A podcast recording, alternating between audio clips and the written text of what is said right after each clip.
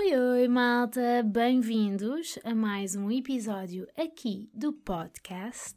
Como é que vocês estão, batatinhas? Espero que estejam bem, não mintam, tá bem? E é assim, vocês nunca perguntam, não é? Mas eu estou bem. Pronto. Uh, queria fazer este episódio um episódio um pouco diferente. Porquê? Primeiro, porque eu tenho pouco tempo para editar. E segundo, como já devem ter reparado, não é? Eu queria sair um bocadinho desta minha bolha de podcaster novata e explorar novos mundos. Portanto, eu vou fazer um episódio em que eu não preparei grande texto, tenho umas pequenas notas, já pensei no que é que vos quero dizer, mas um texto mesmo eu não tenho. E também queria editar o mínimo possível. Portanto, aqui estou eu, a Inês, pronta para vos contar uma história assim em primeira mão um, e vamos ver como é que corre. Digo-vos já, para ser sincera, logo à partida, que já é a terceira vez que estou a começar este episódio. Portanto, ok, não estou a fazer grandes edições, espero eu, vamos ver como é que isto corre no fim. Mas já é a terceira vez que estou a começar isto, portanto, vamos lá ver se está a correr bem. E já disse, portanto, muitas vezes. Bem, ok, malta. Este não vai ser um porquê convencional, porque os porquês demoram-me mais tempo a pesquisar e a arranjar umas respostas mais concretas para cada porquê. Portanto, eu vou fazer uma nova crónica, digamos, as crónicas da Inês, em que é aquele momento em que os porquês viram histórias. Sim, quando os porquês viram histórias, e por isso eu tenho uma história para partilhar com vocês. Mas antes disso Hoje é dia 7 de dezembro, já estamos quase no Natal, é verdade. Vocês já montaram a vossa árvore de Natal? Espero que sim, porque eu já montei a minha e digo-vos que o ambiente em casa muda completamente para um espírito muito mais natalício. Eu adoro esta altura do ano. Já agora fiquem atentos para novidades, porque hum, acho que vai haver um episódio especial Natal, malta é assim, andam aí rumores no ar, mas fiquem atentos, está bem? bem, isto tudo porque eu quero partilhar uma história que aconteceu no mês passado, quase há um mês, ainda não fez bem um mês, mas sinto que, pronto, já consigo falar sobre isso e queria finalmente partilhar essa história. Basicamente, eu fui trabalhar, vocês já sabem a minha relação com o carro e com o conduzir não é propriamente a melhor, ando a trabalhar nisso, o carro também se já se está a dar melhor comigo, por isso andamos os dois a trabalhar nesta relação, tá bem? Uh, eu fui trabalhar e agora eu tenho sempre levado carro e estacionar em Lisboa é um filme, malta. Não sei se vocês sabem, uh, eu não recomendo normalmente. Pronto. Ali onde eu trabalho, é verdade que até é relativamente fácil estacionar quando não é uma hora com muita gente, que foi o caso. Eu cheguei, eu ia trabalhar às 3 da tarde e então estacionei, eram o quê? 2h50 para aí, no meio de Lisboa. Por isso, obviamente que está tudo cheio. Eu dei duas voltas e não encontrei lugar nenhum. À terceira volta, encontro um lugar e eu estaciono. A placa, mesmo à minha frente, mesmo à frente do lugar, diz Parque pago de segunda a sexta, das 9 às 19. Ok, ótimo. Como eu ia ficar uh, mais tempo do que isso, paguei o parque até às 19 e fui à minha vida. É assim, ainda duvidei ligeiramente se podia estacionar ali, como todos os portugueses em Lisboa duvidam, acho eu, se podem estacionar no sítio onde estão a estacionar, mas, como estava atrasada, lá segui a minha vida. Pronto, fiz o turno que tinha para fazer, fiz o meu horário, ainda por cima atrasei-me um bocadinho no trabalho e por isso já só saí à meia-noite e meia, quando devia ter saído à meia-noite.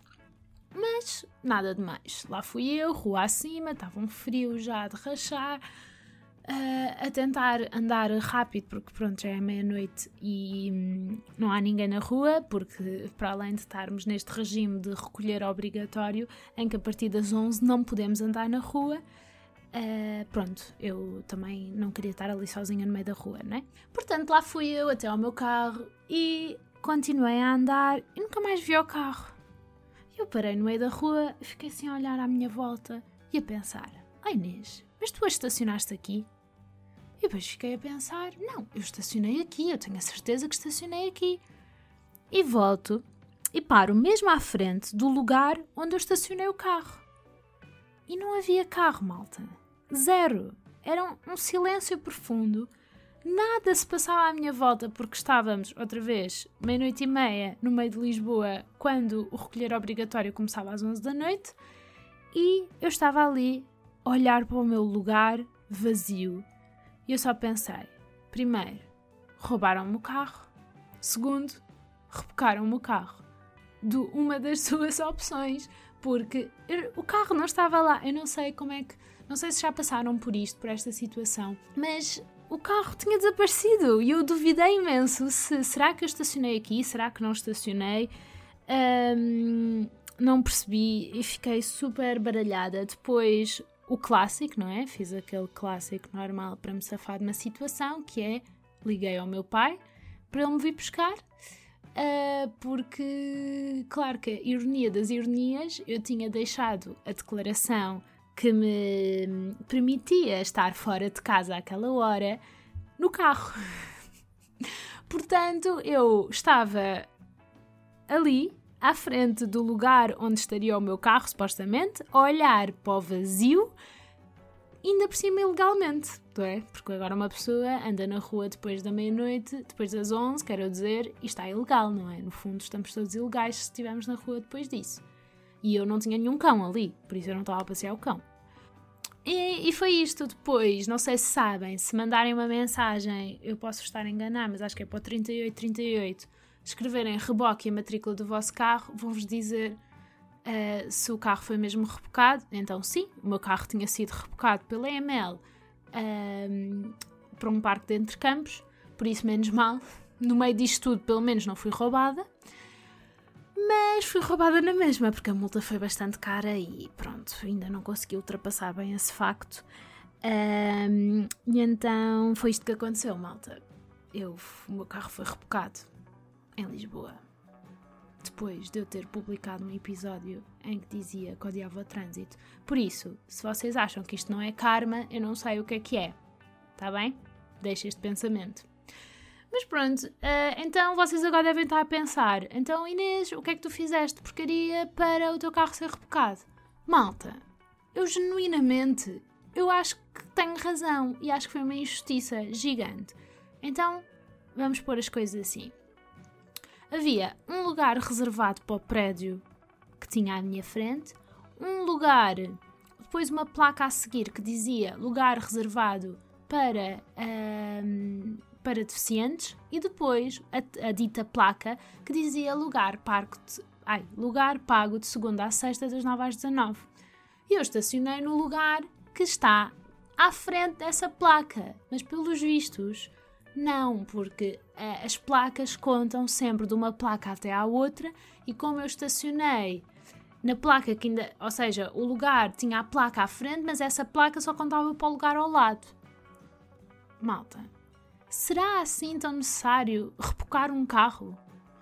Tudo bem, eu percebo que, ok, eu estacionei num lugar para deficientes e não devia ter, ter feito isso, e claro que está um, incorreto, e eu sei disso. Se eu tivesse consciência que aquele lugar era para deficientes e estivesse bem assinalado, obviamente que eu não, não teria estacionado ali.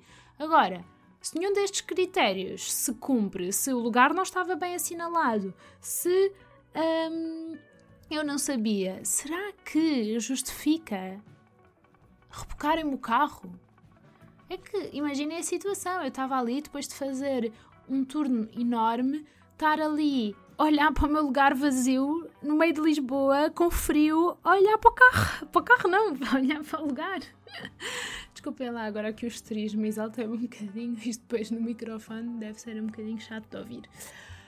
Mas pronto, malta, foi isto. Basicamente era esta a história que eu tinha para partilhar com vocês. Um, eu não sei se isto já vos aconteceu, mas não recomendo, a sério. Confirmem sempre se estão a estacionar no lugar certo, principalmente em Lisboa, porque a EML anda sempre ali à procura do ínfimo pormenor, percebem?